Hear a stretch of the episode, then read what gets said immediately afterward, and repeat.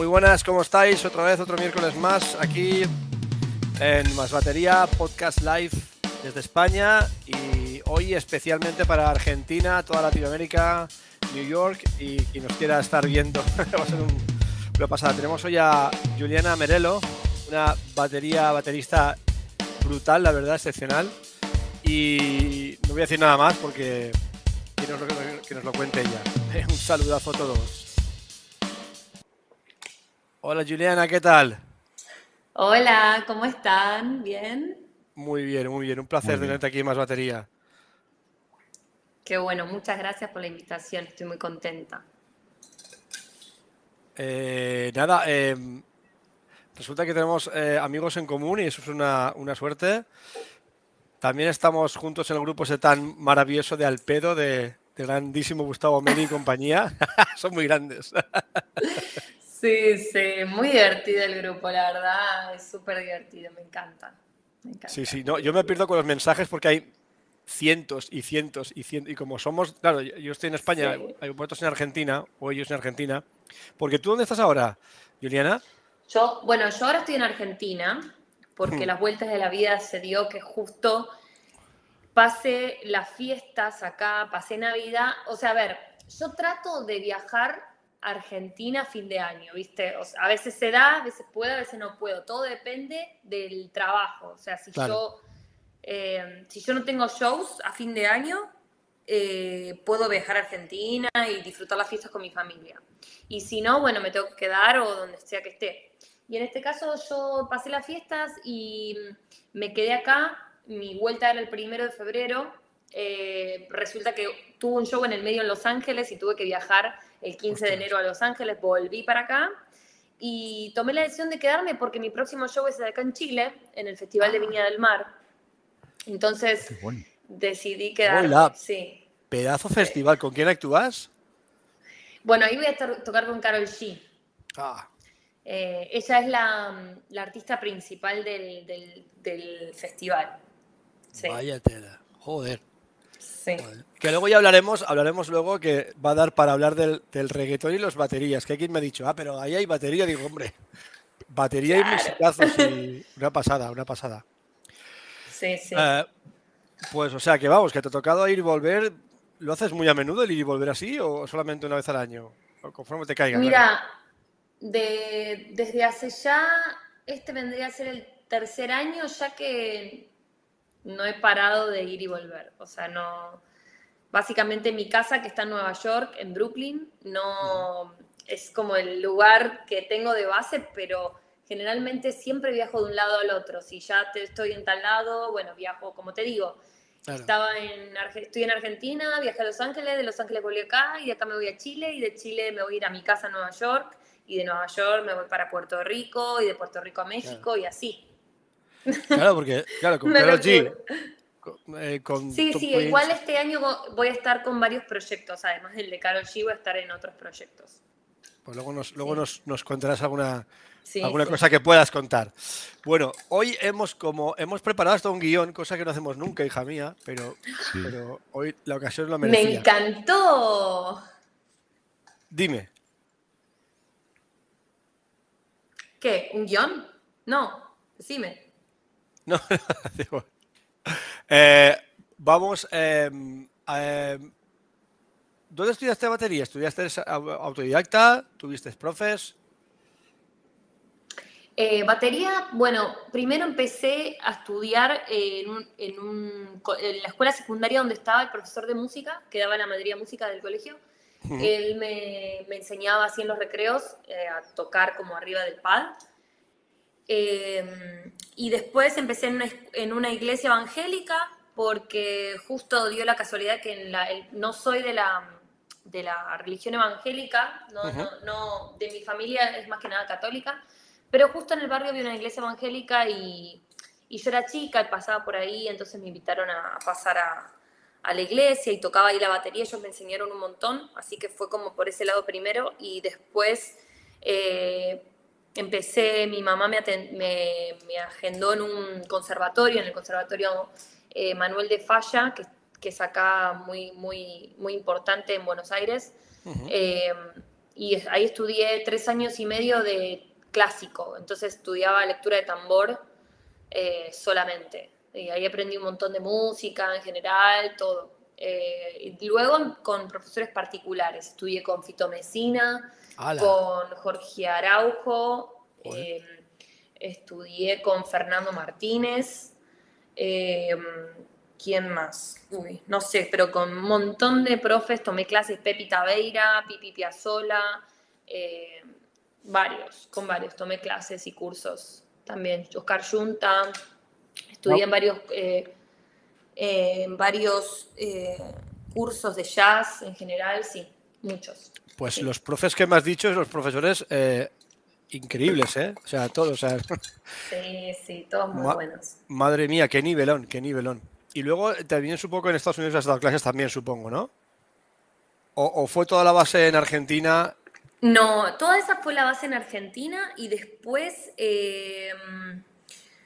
yo tomé unas clases con Don Famularo. Hola. Un baterista sí, sí, sí, impresionante. Impresionante. Él, me enseñó demasiado, así, un montón. Es un genio eh, de Nueva York también. Eh, así que con él estudié mucho.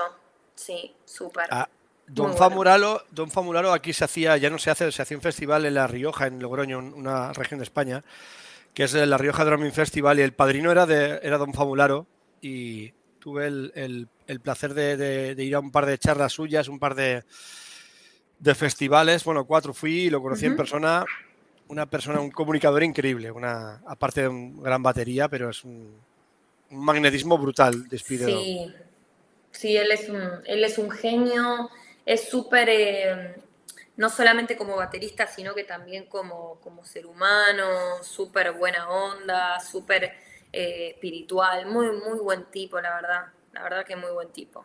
Y muy, muy buen profe, muy buen maestro. Un gran maestro, la verdad. La, verdad, que sí. Sí. La verdad que sí. Eso, eso fue, digamos, lo, que yo estudié acá en, en, Argentina, como la base que tuve en Argentina, generalmente fue profesores particulares y, y estudié un par de años también en la Escuela de Música Contemporánea, donde más que nada hice ensambles, ensambles me anotaban los ensambles de música porque quería tocar en grupos, eh, tenía ensambles de, de candombe con Ricardo Nolé, ensamble con Juan Cruz de Urquiza de jazz, eh, he hecho varios. Madre mía. ¿Y allí en Argentina con qué bandas tocabas? ¿Tocabas, ¿Tenías alguna banda fija? ¿Tocabas o bueno, en Argentina tocaba, empecé tocando con Botafogo, un guitarrista de blues, eh, tocaba con Ciro Fogliata, un pianista de, rock, que era el pianista de Los Gatos. Eh, toqué con... Eh, bueno, en realidad era sesionista de varios artistas y bandas, y después yo me armé mi banda, mi propia banda, que se llaman las Top Queens, que somos una banda de funky soul, 10 mujeres 11 mujeres, sí. Divina la banda, increíble, espectacular. Cuando me mudé a Nueva York, ahí empecé a alarme de nuevo con músicas de, Nueva York y a escribir música original. Eso fue, digamos, sí. Pero Top Queen nació, nació en Nueva York, ¿no? ¿no? No en Argentina. No, no. Top Queens nació en Argentina ah. hace como, sí, sí, hace como 8 o 9 años atrás nació. Ya, ya, ya. Pensaba Nueve años atrás, sí. Pensaba que había nacido en, Nueva York. No, no, nació en Argentina y fue la época de oro de Argentina porque tocamos con el cantante de Tower of Power en aquel momento. Claro, claro, claro. Eso sí que lo con sí, eso fue en Argentina. Qué ah, que fue en Argentina. Qué brutalidad, qué brutalidad. ¿Y tú tenías familia de músicos en, en la familia? No, no, no, no tenía familia de músicos. No, no, la verdad que para nada. Eh, así de vez en cuando alguno, no sé, tocaba la guitarra, pero, pero no músicos profesionales, nadie, ninguno, ninguno dedicado. Ya, ya, ya. Ninguno. Soy creo que la primera. Muy bien. ¿Y, la batería? O sea, ¿no, probaste ningún instrumento antes? ¿Fue la batería directamente? Bueno, primero los tambores me estabas diciendo. primero el bajo. Ah, el bajo. Pero primero probé el bajo el bajo fue mi primer instrumento. Vaya, vaya. Sí, el bajo. El bajo me, encantaba. Eh, y bueno, nada, primero el bajo y después la batería. Pero lo que el primer instrumento que a mí me gustó fue la guitarra. Yo quería una guitarra, me volvía loca por la guitarra. Eh, después mis papás me no, como que no me creían si me gustaba o no la guitarra, entonces como que nunca me compraron la guitarra, pero yo quería la guitarra. Después tuve la plata para comprar un bajo y me compré un bajo y ya después quise la batería y bueno, fue, imagínate que lo más caro es como la batería, porque el bajo es un bajo, ya te compras un bajo de estudio, está todo bien, la batería no. La batería te que comprar el hi-hat, eh, los platillos, el bombo, o sea, todo, ¿entendés? Eran muchas cosas. Sí, eran muchas cosas. Es que tenía, nada, estaba viendo el chat porque no veía nada y me extrañaba un montón, no sé por qué, había hecho una cosa que no tenía que ver. Tenemos saludos, eh, saludos de mucha gente. Sí, sí, pero yo no veo nada. No sé por qué no, lo ves? No, no sé por qué no. Eh, bueno, da igual, lo veo en el canal. Bueno, Mar Tortosa, muy buenas. Albert Bautista, muy buenas. Georgie, Lucía, Livadiotti, supongo que vendrá por parte de, Juliana, seguro. Javi Tafalla, bueno, espero, bueno, supongo que eso irá bien, no sé por qué, no sé qué pasa en el chat hoy, que no funciona, pero bueno, ya, ya, irá. Pues Juliana, eh, una chica tocando la batería, una mujer. Eso, vale, es brutal, espectacular. Ahora, a día de hoy, es súper normal, pero eh, ¿te ha impedido cosas? ¿Te ha favorecido cosas? En Argentina primero, ambas, ¿verdad? Ambas, sí, ambas, ambas, sí. No voy a decir ni una ni otra porque fueron ambas. Pero creo que como todo en realidad en la vida, ¿viste? Es un poco de cada cosa. No sé, a todos... Eh, eh, no... A ver, en un principio, yo hace por lo menos unos 10, 15 años atrás, mujeres bateristas no había muchas, ¿entendés? Entonces es como, como bastante anormal el hecho de que haya una mujer baterista. Eh, pero bueno, eh, como te digo, me ha favorecido y me ha, me ha hecho en contra ese, ese, el hecho de ser mujer porque al ser en aquel momento una de las pocas, era como, wow, qué bueno, vamos a tener una mujer baterista, o uy, qué bueno, hay una chica que toca la batería, o no sé, o yo tocaba la batería y tocaba por ahí menos que un baterista hombre, y era tremendo, ¿entendés? Era un montón. Eh, entonces, eh, pero también estaba el otro hecho de che, quiero tocar en tu banda y que me digan, no, necesitamos a alguien que le pegue fuerte, ¿entendés? Como un hombre.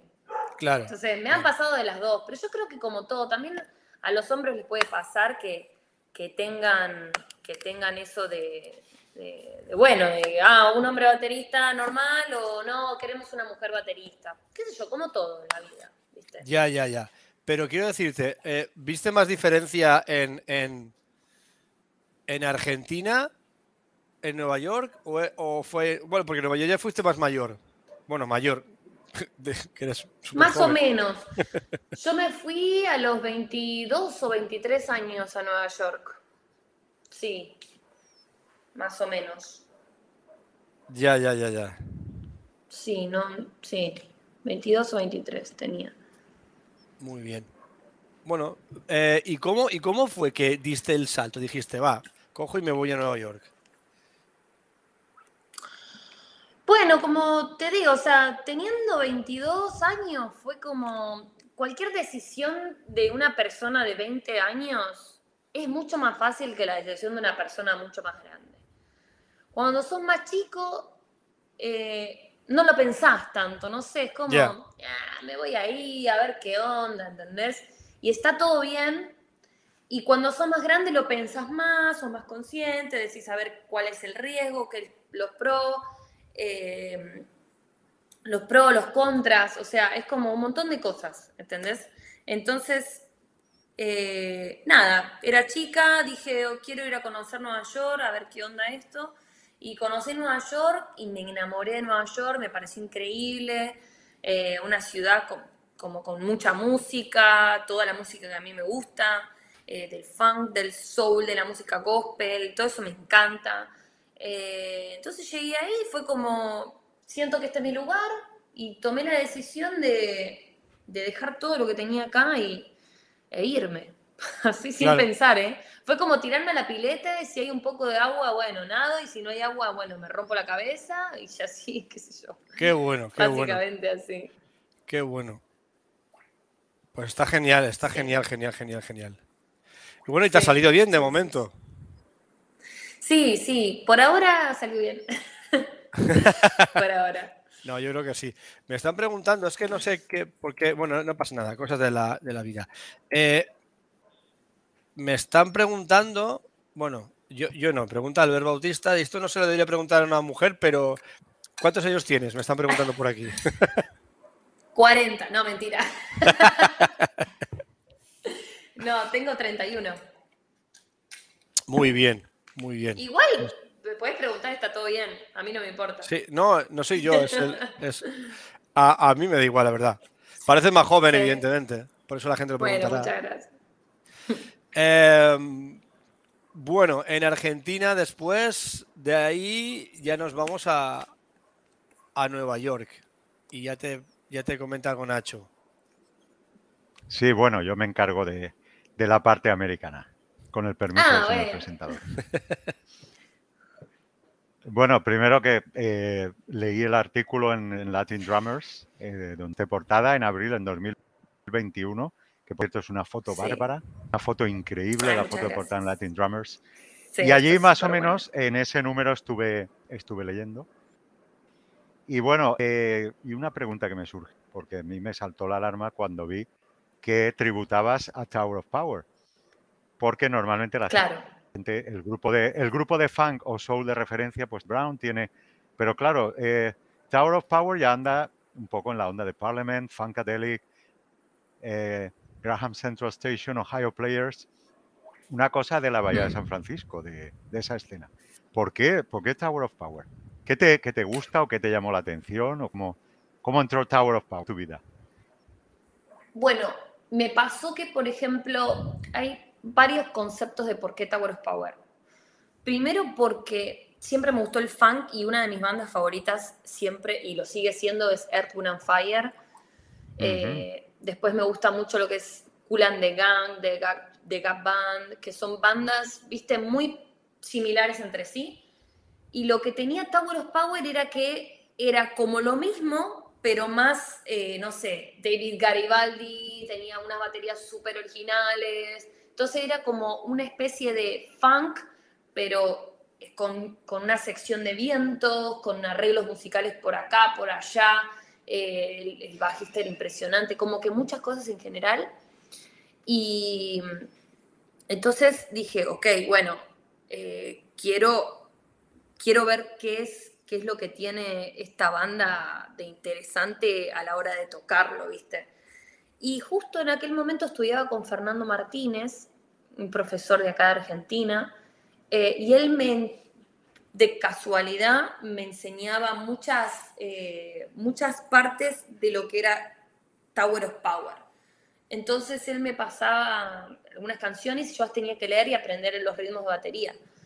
Y un día se me ocurrió decir, ok, ¿cómo es la mejor forma de estudiarme esto? Me armo una banda y hago los decisión de armar una banda con alguna de mis compañeras que en aquel momento tocaba y eran ya cuatro chicas. Y dije, ya fue, ya que somos cuatro chicas, llamemos cuatro o cinco más chicas, o sea, no importa. Fue de casualidad, no fue como vamos a hacer una banda de mujeres, fue como de casualidad. Entonces, eh, ahí empecé a buscar músicos y, y se dio de armar un tributo a Tower of Power eh, y era la mejor manera que yo tenía de estudiarme las canciones y de practicar los groups y todo. Entonces fue como con esa excusa de, estudiar más que nada, de estudiar con mis compañeras eso, esa música, ¿viste? Y armamos un show eh, en un lugar en aquel momento llamado Boris Jazz Club, acá en Buenos Aires. Eh, lo publicamos en Facebook y se agotó. Como que la gente fue toda a querer ver que era una banda tributo a Tauros Power que nunca había pasado y encima de chicas. Entonces, eh, en aquel momento les llegó esa información a, los originales de Tower of Power Y Mm, nos sí, bueno, a todas, decía el artículo-. Decía el artículo que, que de- descubrieron vídeos vuestros actuando y os contactaron. Sí, sí. Eso de cómo, ¿Qué sensación es esa de estoy tributando a este artista y el artista de repente dice, oye, me gusta cómo No, lo haces ah, y acaba Larry Brax uniéndose a la banda. Por cierto, la actuación de la No, era locura. recomendadísima en YouTube. Una actuación Sí, era, maravillosa. era- no, increíble esa actuación, increíble. Te digo que hasta el día de hoy ese es mi show favorito. Tengo dos shows favoritos de toda mi vida. Es ese y este fue hace 10 años por lo menos. Eh, fue a ese y el- la última vez que toqué en el Madison Square Garden. Esos de no sé cuántos shows que hice en mi vida, esos dos fueron mis Es, favoritos. es que, es que tocar el Madison Square Garden, es que, es que no veas. es que Sí. vaya tela. No, no, Madre que- mía, cerra- cerramos el canal. sí. Madre mía, no puede ser. Qué locura. Qué locura, feliz qué locura. sí. Bueno, lo que, Bueno. Lo, que di, lo que me di yo cuenta bien, que en los 70 eh, Tower of Power era más funk, era como más movido, más sincopado, más groovy. Y Larry Brax eh, es un, increíblemente soul, es un tipo que de hecho empezó cantando Mm. en el coro de la iglesia, ha hecho un poco también de, Sí, de investigación en sí. su vida. Y, y era, era un- la trastienda, que es mi referencia audiovisual. Ya digo, está la banda engrasadísima. Es una banda en un estado de gracia, pues si alguien quiere. Es una banda funcionando engrasada, con todos los resortes, con todas las piezas. Sí. Y este señor, que es un increíble showman.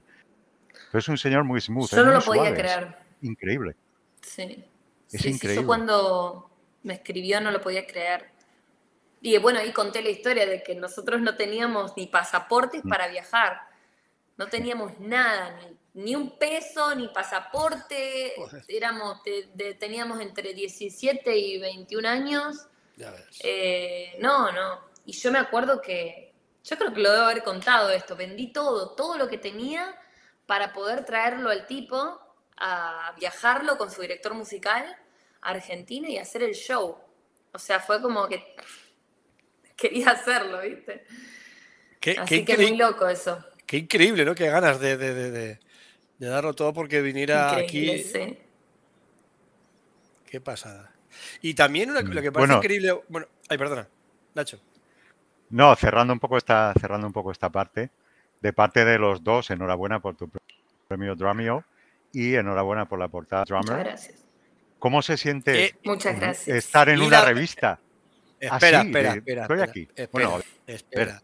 Diga, También diga, jefe. portada diga. de, de la revista de Latin Drummer de mis amigos.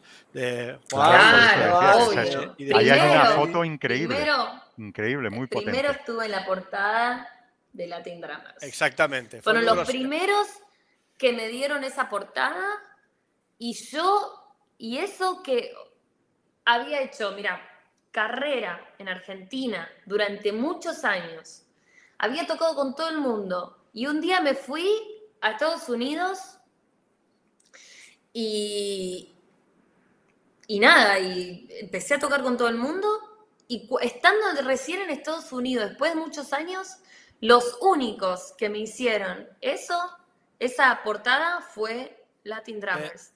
Antes me habían hecho una nota de este tamaño en una revista. y dije, bueno, la mierda. Sí. Una nota así como muy grande, ¿no? Así, justicia. así era. Sí, así, sí, así. Sí, sí. No, la verdad que la gente de Latin Drummers, Juan y compañía, yo, de hecho, alguna vez, ya hace tiempo que no escribo allí, pero colaboro con ellos porque es un proyecto que me ha encantado. Yo de más batería desde hace 10 años, que o 10, 11 que existe ya, que siempre hemos tendido puentes Ujú. con, con Latinoamérica, con, con Argentina, mi mujer es, es uruguaya también. Me, me gusta muchísimo todo aquello, soy amigo de más, bueno, de, de- Gustavo Meli, Sebastián Vital y un montón de gente por allí. Y la verdad que Ujú. cuando salió la revista tiene un nivelazo brutal, porque escriben muy bien y bueno, es, un- y es la única, actualmente la única referencia en papel, entre comillas, que hay Sí. en, en- en Latinoamérica. Realmente. Ujú. Desde aquí un, Sí, una- sí. una- un abrazo y un aplauso para la gente de a Juan de Latin Drummers y todo, a todo el staff de, de redactores. Con Alex Leis también, muy amigo mío también. y Wal- Walter también. Y bueno, y, eso, ¿cómo fue, claro, cómo fue primero salir en Latin Drummers? ¿Sabes lo que pasa? Que a veces suele pasar que cuando uno, que en su país, pues no es profeta nunca en su tierra, ¿no? Y tiene que irse fuera como para que le, hagan un, poco de caso. Pero ¿cómo, ¿cómo fue verte en Latin Drummers primero y luego en la Modern Drummer, que es, que es una... Eh, bueno, viste que, a ver, yo haber salido en la Latin Drummers fue algo increíble para mí, fue algo muy, fue muy importante para mí haber salido en la Latin Drummers, porque imagínate que yo todo lo que tenga que ver con Argentina y todo lo que pueda representar por fuera, o sea, estando, estando por fuera a mi país, es muy importante porque, porque yo amo mi país, o sea, no... Eh, a mí me dio todo, me dio eh, los profesores con los que aprendí eh, y también todo lo que no me dio me enseñó también a saber que, bueno, que tenía que crecer por otro lado. Entonces, gracias a lo que no me dio, estoy también donde estoy, porque yo necesitaba poder descubrir otras cosas y saber que hay algo afuera que, no lo podía encontrar donde estaba, ¿entendés?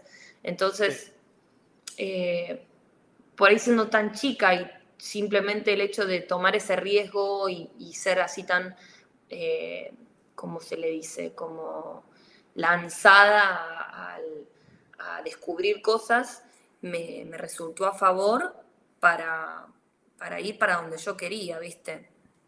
Eh, sí sabía lo que quería, siempre supe como, por lo, no, no, no supe siempre lo que quería, pero sí dónde no quería estar o qué era lo que no quería hacer. Entonces, eh, eso fue, por eso fue el hecho de, irme y, tratar de empezar a tocar con otros músicos, otras culturas, este, que, me, que los Estados Unidos a mí me enseñó también como como a tener cierta disciplina que en Argentina no tenía.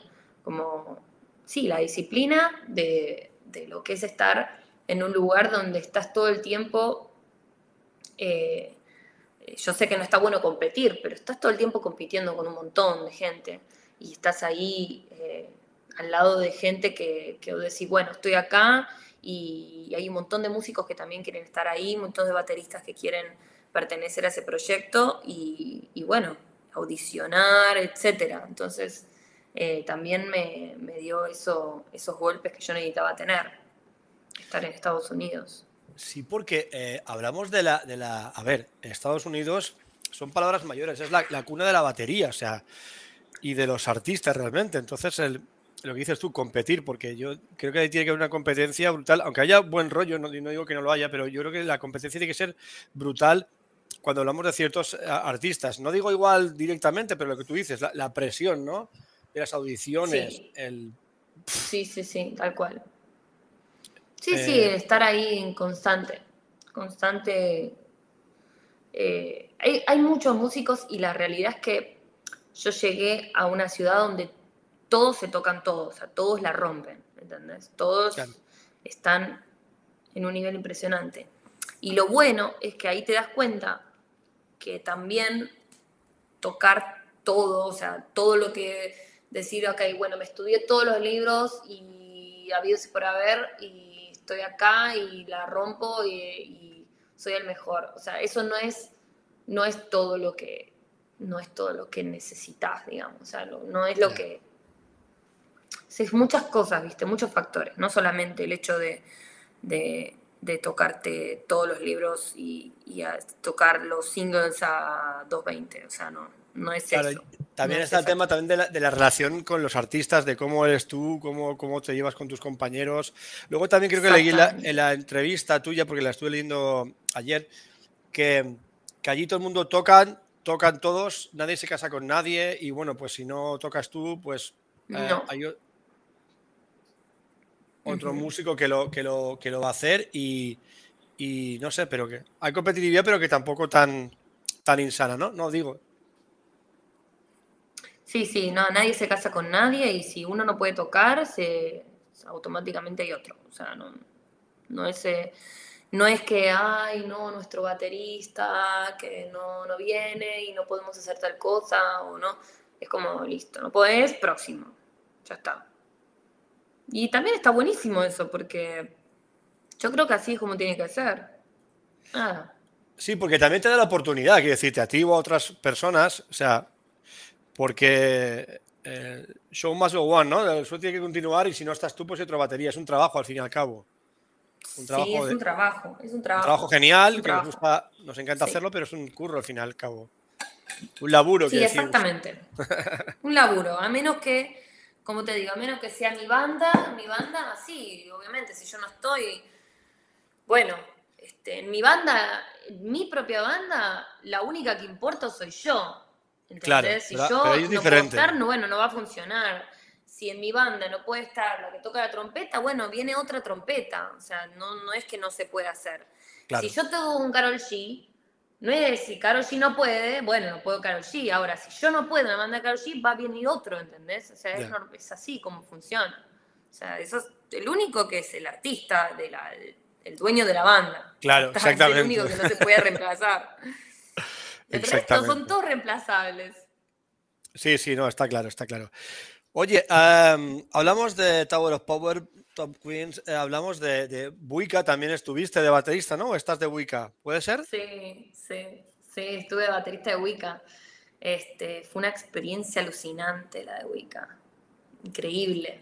Eh, toqué con ella en un montón de festivales de jazz eh, muy importantes, aprendí mucho, eh, me, he pasado muchas horas practicando su música y aprendiendo algo totalmente fuera de lo que yo normalmente tocaba.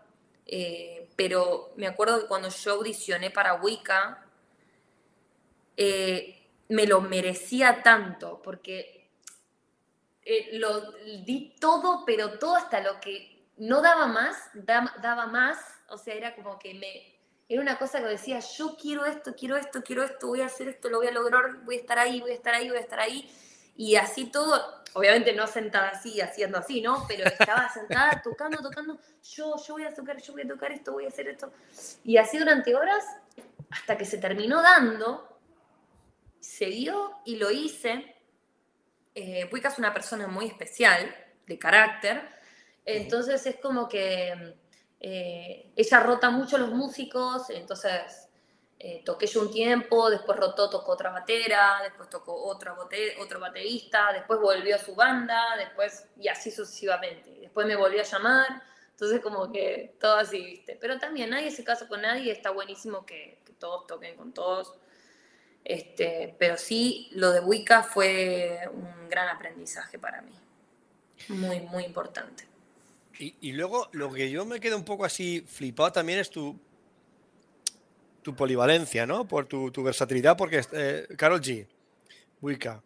Top Queens, eh, no sé, proyectos nuevos que espero que me cuentes alguno antes de que te vayas. espero. Eh, son proyectos muy diferentes, ¿no? A la hora de cómo enfocas tú el tocar la batería con ellos o no. O en sí son parecidos. No, no, no, son todos muy diferentes. súper todos muy diferentes. Y, y, como siempre hablamos con una amiga, que nosotras somos como camaleones, ¿viste? Como que de repente nos transformamos y nos convertimos, cambiamos el color, ¿entendés? Como y nos este, tratamos de acoplarnos a, a cualquier tipo de ambiente en el que estamos. Entonces, eh, es eso, o sea, si estamos tocando con Karol G, que ella es una artista de reggaetón latino, eh, pasamos a ser bateristas profesionales de reggaetón. O sea, no es que, ¿entendés? Se te- Sí, sí, o sea, uno estudia y toca, bueno, eh, timba, salsa, rock, heavy metal, funk, eh, lo que quieras, folclore, lo que quieras, pero a la hora de tocar, obviamente vos tenés todo eso en la cabeza y sabés que aprendiste un montón de eso, sabés que tenés toda esa información y que un poquito de cada cosa siempre te va a servir para lo que uno está tocando eh, a la hora de tocar con un artista que te pide tal cosa específica. Todo eso sirve porque es un entrenamiento que uno tiene y yo creo que siempre es muy importante que un músico trate de aprender un poco de todo, no se quede en una sola cosa.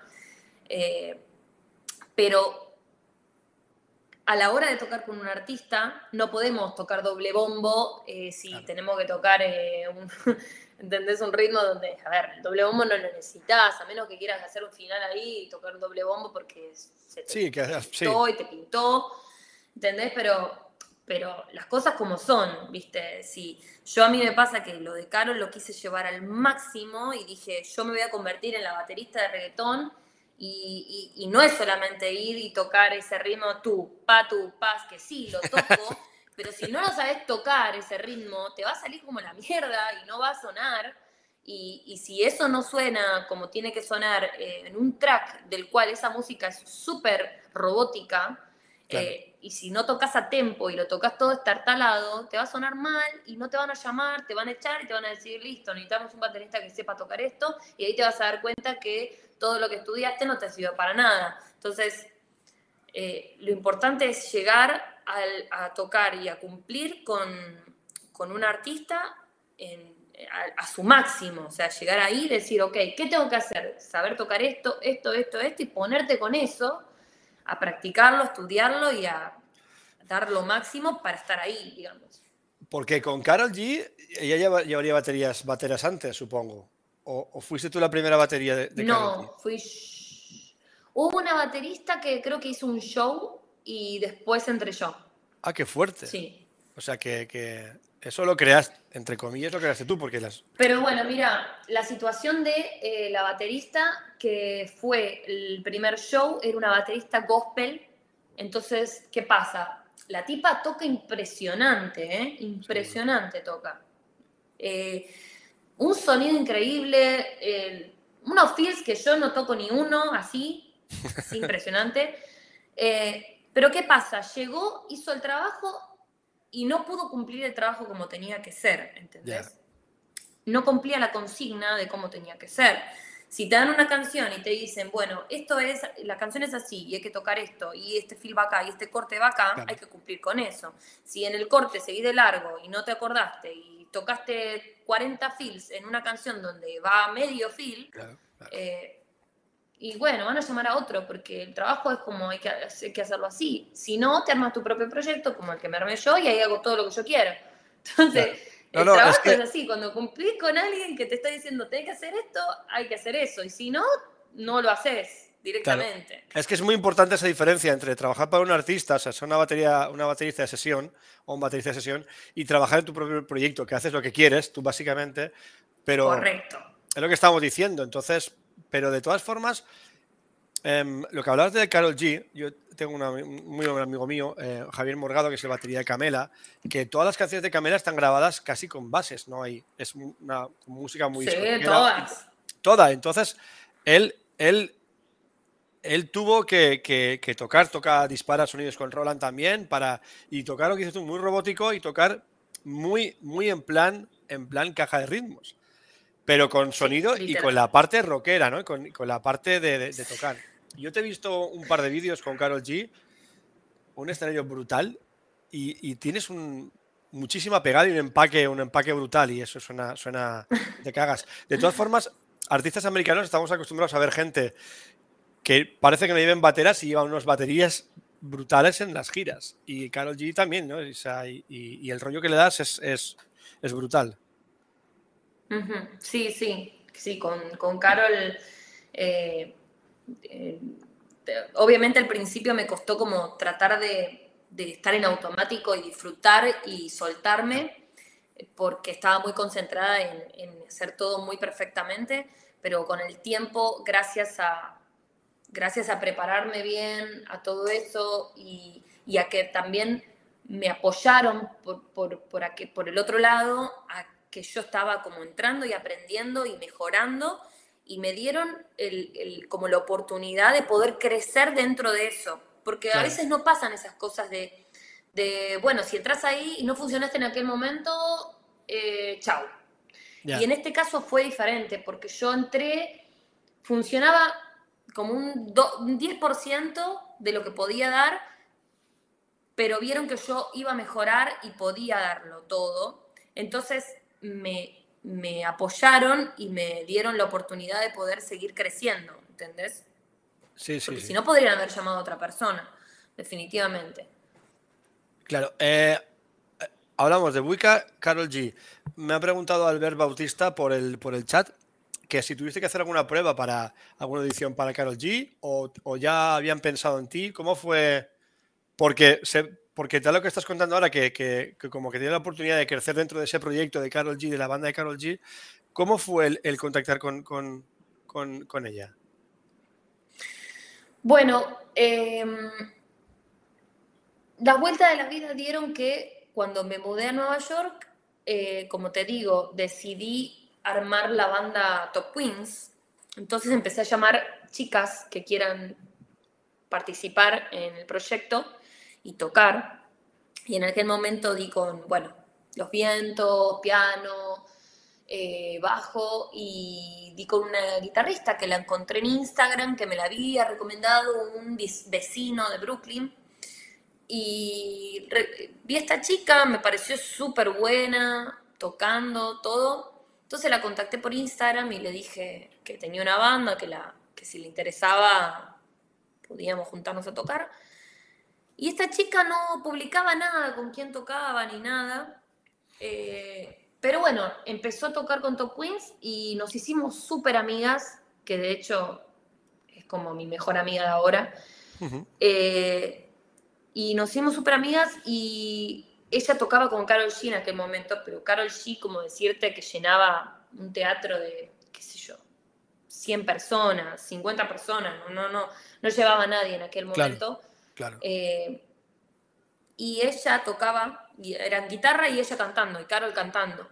Eh, y un día, bueno, Carol explotó de golpe, pero de golpe, y mi amiga Sus, la guitarrista, me dice, mira, me están preguntando de una baterista mujer para este show con Jimmy Fallon en, Nueva York. Y necesita que sea de Nueva York y que sea mujer, baterista. Entonces yo estaba en ah. Nueva York, era mujer, y me habían recomendado a mí. Entonces yo fui la única recomendada de mi amiga, pero vi un director musical, y el director musical recomendó otras bateristas. Entonces, no sé, ponerle que había cinco o seis bateristas, eran todas recomendadas de director musical y yo era la única que recomendaba de mi amiga. Y se la mandaron a Carol y Carol me eligió a mí y me preguntaron si yo podía hacerlo. Entonces, eh, y ahí fue como quedé. O sea, básicamente me eligieron entre otras bateristas y tuve que mandar un video tocando una canción. Entonces grabé yo con una GoPro tocando la canción y, bueno, me llamaron. Fue todo así muy, Qué muy de repente. Qué brutal. Déjame un segundo que, que saluda a la gente. Perdóname, es que el, chat no me sale hoy en mi, en mi pantalla de restream, entonces tengo que estar entrando en la otra ventana de, YouTube. Em, a ver, eh, José Carlos Sanabria Andino tirando la posta, toda la razón. Supongo que os he dicho antes del, del, artista. Vicente Ascaso, hola a todos, hola Vicente. Franco Cornejo me pregunta, un amigo nuestro del, podcast, eh, dice, ¿has tocado el bombo, el, folclore con el bombo legüero? Supongo que sí. Sí, sí, sí, toqué. Me encanta. De hecho, el bombo legüero. Con y, eh, lo, agregaba en mi set. Qué genial. También me pregunta Lucía. Espera, te voy a poner la gafa, no, veo nada, hija mía. Lucita Livandiotti Dice, si bajo a, viajo a, USA como baterista, ¿cómo puedo conseguir bandas para tocar? Pregunta complicada. Bueno, eh, lo que yo hacía era ir a jam sessions. Entonces iba a las jam y me ponía a tocar ahí, conocía músicos y terminaba hablando con uno, con el otro. Entonces me recomendaban para uno, para otro, y ya cuando entras ahí, en el ambiente de la música, es, es un nicho la música. Te, recomiendan para una cosa, para la otra. Entrando en internet también hay páginas en Facebook donde preguntan por, por músicos y preguntan por, por sesiones en barcitos y así, como empezando, yo empecé como, como te digo, yendo a, a jam sessions, entrando a páginas de Facebook, compartiendo, tocaba el cajón peruano con, un, con una cantante que tocaba en un bar para cuatro personas, y así sucesivamente. O sea, fue como que todo se fue dando muy de a poco. con mucha paciencia, pero la realidad es que cuando yo llegué no, no conocía a nadie, no sabía nada, entonces, nada, hay que ir en búsqueda de, lo que querés, en realidad. Sí, se, da, se da. La música, cuanto más vas con la música, la música, viste, va a llegar. Así que es esa cuestión.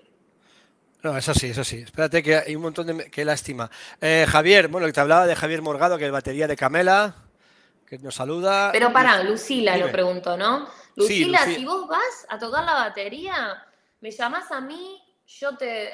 Nos juntamos a tomar un café, hablamos, charlamos, eh, si necesitas algo me avisás, si necesitas que te preste algo me avisás, lo que sea, si vos querés ir a tocar la batería, yo estoy ahí, por lo menos, ya me conoces.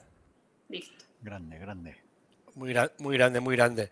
Eh, no, es que eso no lo dice todo el mundo y, sé que seguro que lo dices de verdad. Dice, el concepto... Sí, claro que sí. sí. Es que estoy hablando en dos sitios y estoy haciendo cosas a la vez. Hoy es un desastre. A ver, eh, perdóname.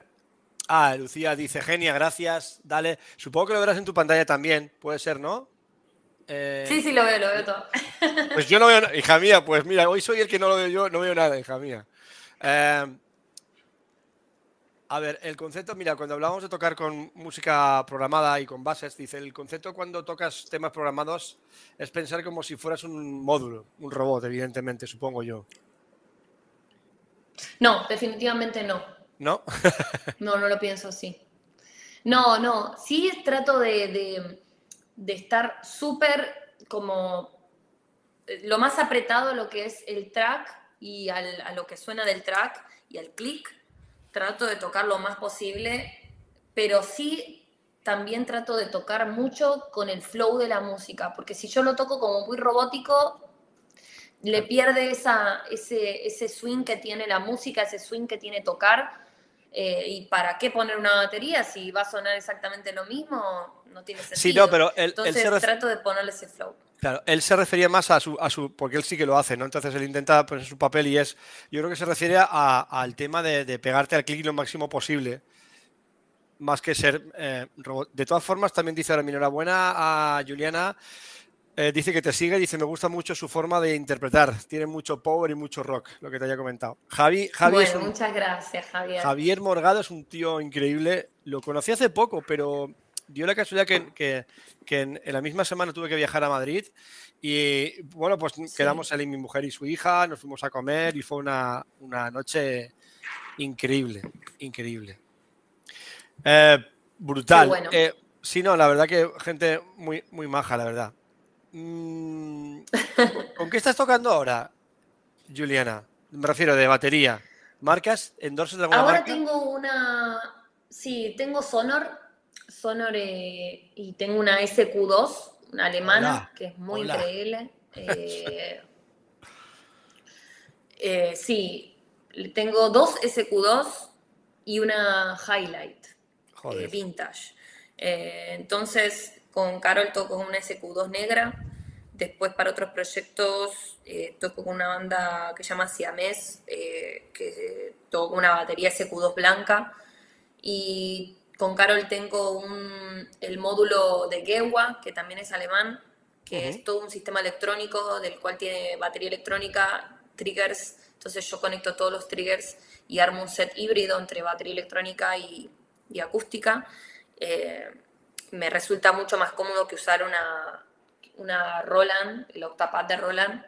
Eh, y me gusta tener los triggers como todos disueltos en la manera que yo tengo para tocar. Claro, que va la batería. Eh, sí, y además eh, Gewa es un, es un sistema electrónico súper moderno, mucho más avanzado. El sonido va, suena, el sonido está buenísimo. Eh, la verdad que tiene muchas muchas cosas interesantes esta batería electrónica, que no solamente tiene el módulo de trigger, sino que también tienen baterías electrónicas. Eh, eso, y tengo eh, Big Firth, que son los palillos, y Siljan, platillos. Tengo. Brutal. Vi el, vi el vídeo de Big Firth de, de, tocando un, un, un ritmo reggaetón muy guapo. Sí, sí, muy, sí. muy guay, muy guay. Sí, es el Sí, rollo sí, que hay que darle al, al, al- al reggaetón, realmente. Hay, Tremendo, muchos- sí. Hay más comentarios, lo que pasa que no puedo, no puedo verlo, me sabe fatal, los, los comentaremos luego. Pues si Eh, quieres, gente que lo, pregunta- lo leo yo. Sí, léemelo, Nacho, ya que estás ahí. Mira, a ver, tenemos por aquí. Vale, hablando de, hablando de, supongo, del groove o del groove en el reggae, Rivero comenta que es muy difícil porque tienes que hacer bailar a la gente clavando todas las notas en tempo. Y se acuerda de Michael Jackson que detenía los ensayos y le decía, no me estás haciendo bailar. Y el baterista tenía que, tenía que volver a dar o a darle groove. Pablo está diciendo exactamente lo que yo pienso. Así literal. Literal es eso. Es eso. Yo estoy atrás de eso constantemente cada vez que toco. El- y luego tenemos a José Carlos. Bueno, nada, nada. No, no, no, no, sigue, sigue, sigue, sigue, sigue. Que es que no No, otro, otro aquí. Que hemos estado, hemos estado hablando ya, pero bueno, pregunta José Carlos, ¿cuál fue tu mind a la hora de irte a New York y adentrarte en una nueva escena musical? ¿Y qué consejos darías al que quiere ir, como tú, ir a Norteamérica? Bueno, sí lo hemos hablado un poquito antes.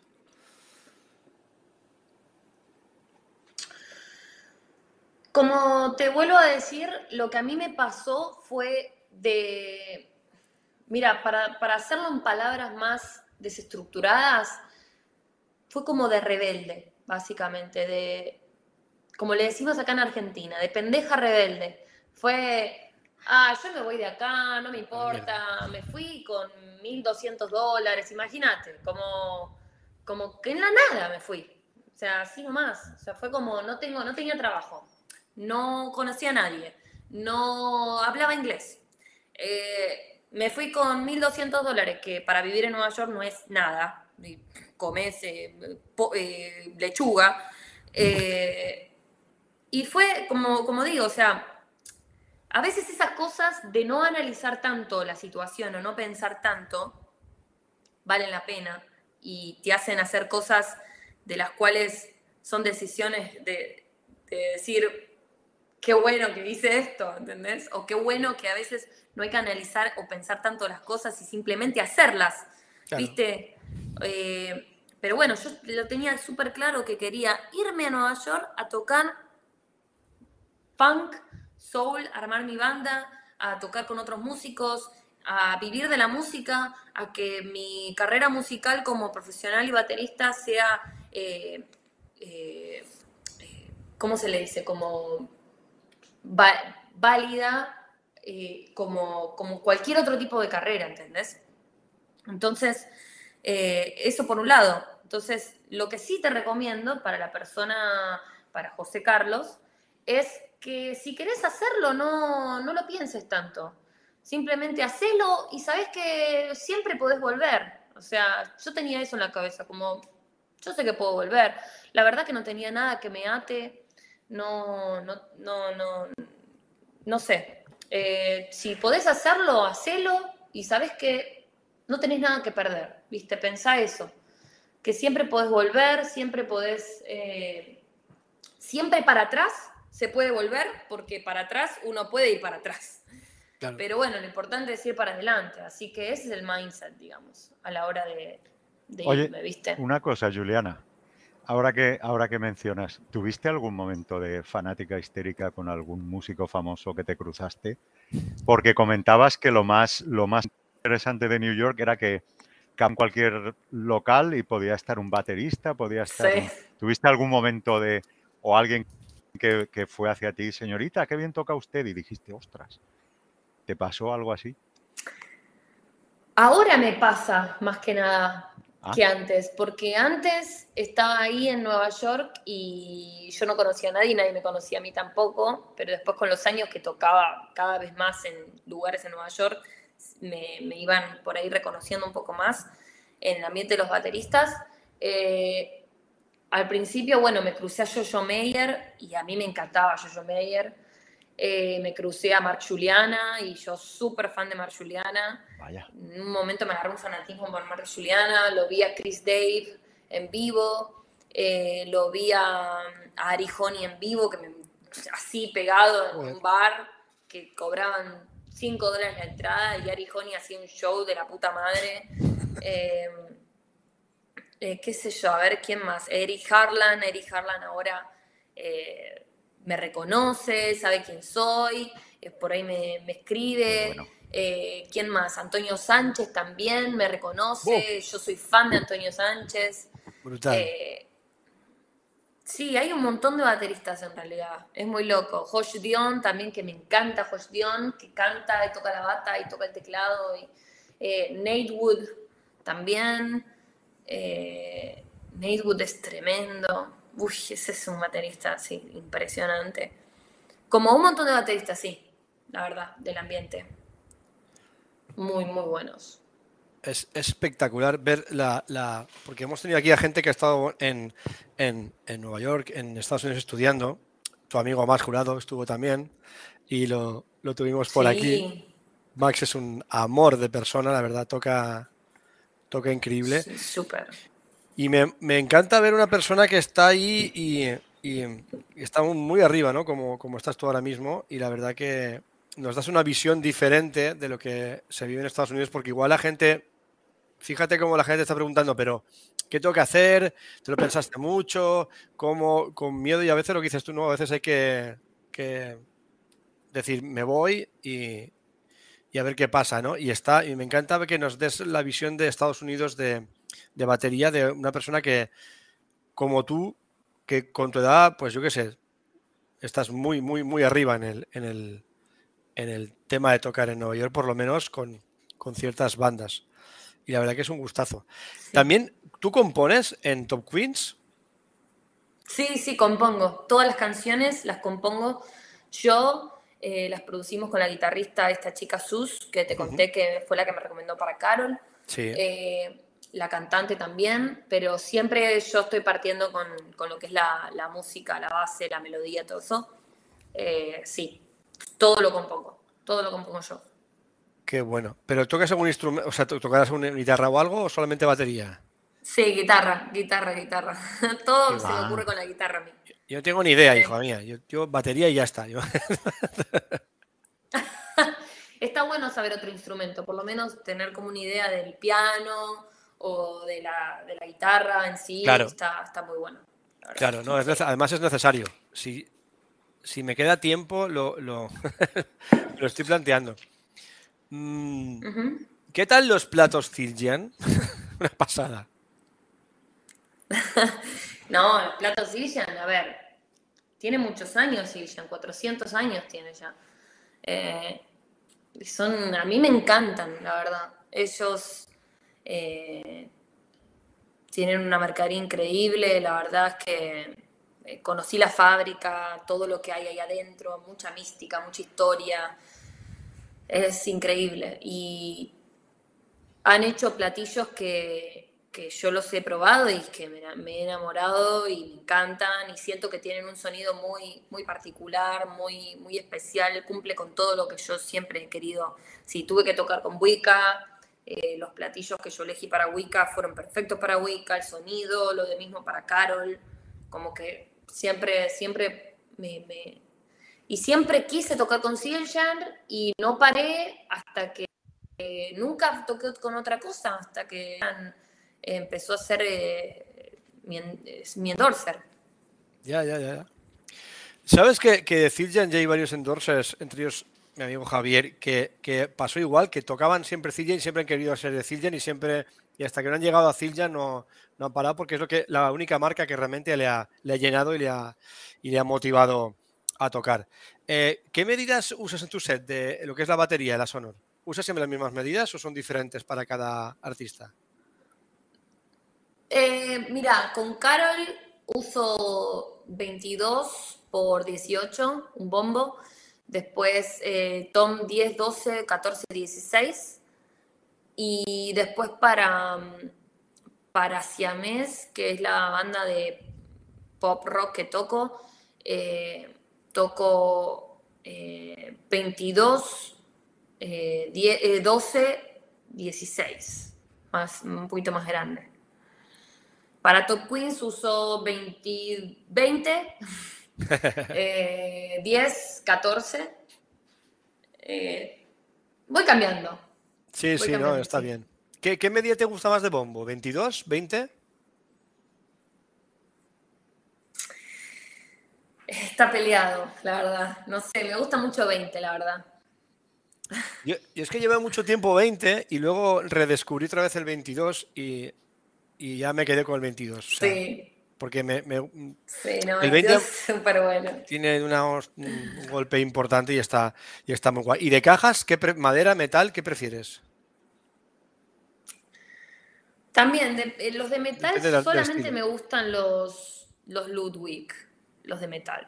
Tengo un Black Beauty Ludwig que me mata, que es martillado, que es por seis y medio, y, y soy fan de ese. Y después, eh, después Sonor son de madera los que tengo y me encantan los de seis y medio. Soy fan de los, del sonido de seis y medio.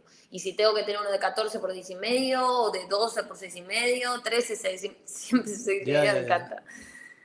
Sí. Qué bueno. Oye, vale, Siamés, ¿qué es, es un, ¿estás ya tocando ese proyecto? ¿Cómo es ese proyecto? ¿Qué es? Si Siamés es una banda muy loca. Sí, claro. Eh, Siamés es una banda que es una banda argentina, pero que cantan canciones en inglés y les va bien en otros países que no es Argentina, justamente. Entonces, eh, hacen, hicieron una gira en Estados Unidos, que, la- que yo hice esa gira eh, de 10 shows y fue increíble. La gente es súper fanática, son todos gringos los que van a verla. Eh, ellos tenían una gira en, Estados, en Europa. En Europa, en España, son mucho más conocidos eh, que en Estados Unidos. Y, y ahora vamos a ir de gira a México. Eh, llenan lugares, como decirte, de 1.500 personas. O sea, Joder. bastante bien. Es una banda de pop rock. eh, que Nico Taranto, que es un baterista argentino, del cual ahora toca con un artista que se llama Trueno, él me, me hizo, me, me, ¿cómo se dice? Me hizo la, yo quiso que yo sea su suplente, su suplente y me recomendó a mí para tocar en esa banda. Eh, así que yo hice esa gira, ahora voy a hacer la gira de México porque Nico tampoco la puede hacer. Y como es que es una banda con dos bateristas ahora. Qué bueno, pero Soy a la vez, a la vez no, ¿no? Sino Sí. que os turnáis. Sí, sí, sí, nos turnamos. Cuando él no puede voy yo, cuando yo no puedo va él. Genial, genial, genial. Correcto. Bueno, y proyectos que tengas por ahí que, que no se pueden contar y que vas a contar aquí. No, no hay, no hay ninguno. no hay ninguno, ¿no? Con proyectos que no se pueden contar, pero que vas a contar por acá. Claro, claro. Eh, Así de buen rollo, ¿eh? Que tampoco. bueno, No, em, no, bueno, eh, a ver, ¿qué te puedo decir? Este año voy a hacer un. Yo tengo un proyecto, dos baterías con una baterista que se llama Helen de la Rosa, que ella es la baterista de Alejandro Sanz. Ole. Y tenemos un proyecto a dos baterías. eh, hicimos un video juntas tocando arriba de una pista de flamenco. Eh, y, y este año eh, estamos ahí planeando de hacer un proyecto de algunos videos juntas, eh, más para, el, para mayo. Y los vamos, a, los vamos a hacer. Tenemos que generar y hacerlas, eh, componer las pistas, todo lo que vamos a hacer. Y después a fin de año hay una, hay una gira con una banda que se llama RBD, que la voy a hacer. Todavía no salió, pero la voy a hacer y son como cuarenta y pico de shows. Joder. Eh, sí, es un montón. Acabas de dar, de dar dos exclusivas en más batería en España. No está mal, no está mal. Sí. Muchas, muchas gracias. No. Oye, oye, ¿qué te iba a comentar? Pues eso de con, con los dos baterías, las dos baterías debe estar bestial. ¿Y visitas España? ¿Tienes previsto venir a España? Sí, hay unos festivales con Carol que vamos a hacer, eh, que son por allá. Eh, van a ser entre junio y julio. Y no va a ser gira, pero vamos a hacer unos festivales en España. España, eh, Italia y Suiza. Y posibilidad, mira, voy a ver si voy a tirar una caña, como decimos en España, porque resulta que por aquí nos está viendo Raquel de Rocky Ladies. Rocky Ladies es un proyecto aquí en España que lo que hace es, lo que intenta visibilizar a la mujer. Eh, en principio era rockera y ahora es cualquier mujer artista, músico que toque y es una mujer con un proyecto increíble. Y entonces sería, sería genial el, poder que, organizarais o, a ver si pudiera coincidir por fechas, hacer como un clinic tuyo aquí en España. ¿Tú cómo lo ves? ¿Cómo lo verías eso? Sí, a todo. Eh, yo súper me encantaría, eh, siempre y cuando tenga el tiempo claro. y, lo pueda hacer. Eh, sí, definitivamente sí. Sí. Pues Solamente que todo depende del tiempo que tenga estando ahí, obviamente. Si voy por, por lo del festival y tengo el tiempo, sí. Claro, pues lo dejamos. Esto que he dicho aquí, Raquel, ya lo sabes que seguro que lo está viendo, ha saludado antes y está por ahí seguro.